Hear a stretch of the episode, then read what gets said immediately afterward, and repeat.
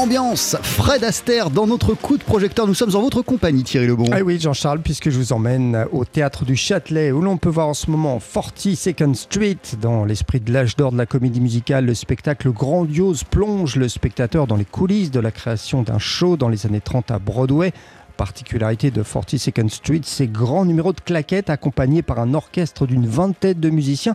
On écoute la claquettiste Edwige Larald, elle fait partie de la troupe. Il y a 44 personnes, quarantaine de personnes sur scène, mais euh, on danse tous à l'unisson, notamment sur ce numéro d'ouverture.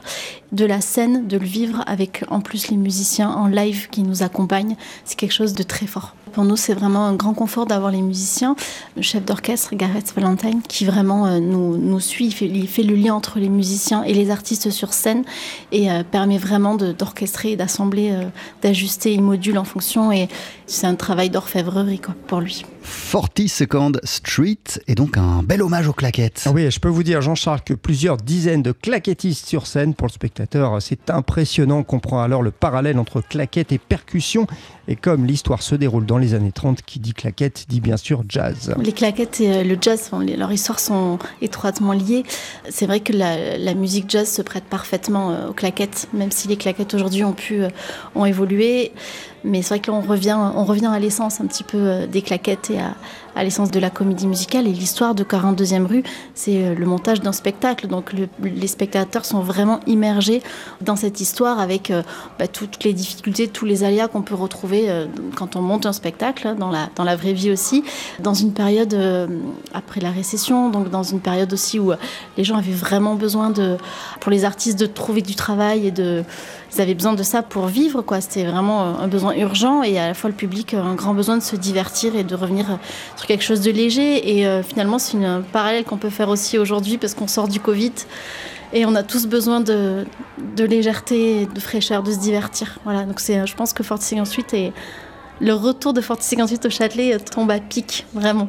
Le spectacle, Thierry, est en anglais surtitré. Ah oui, parce que la plupart des artistes sont anglais. Hein. Ils viennent du West End, temple de la comédie musicale outre-Manche, comme Broadway à New York. Autant dire une référence et un vrai privilège donc pour Edwige Larald de travailler avec des Anglais. Ils sont très carrés et euh, on travaille dans une atmosphère euh, calme.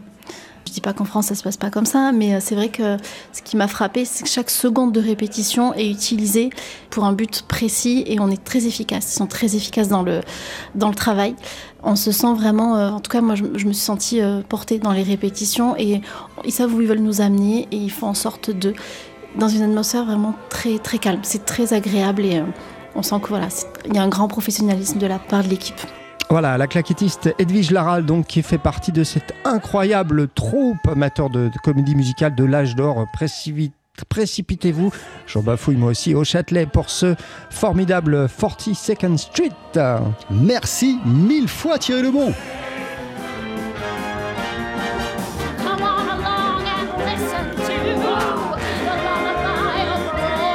Voilà, 42nd Street, spectacle à découvrir en ce moment. Ne le ratez pas au Théâtre du Châtelet à Paris.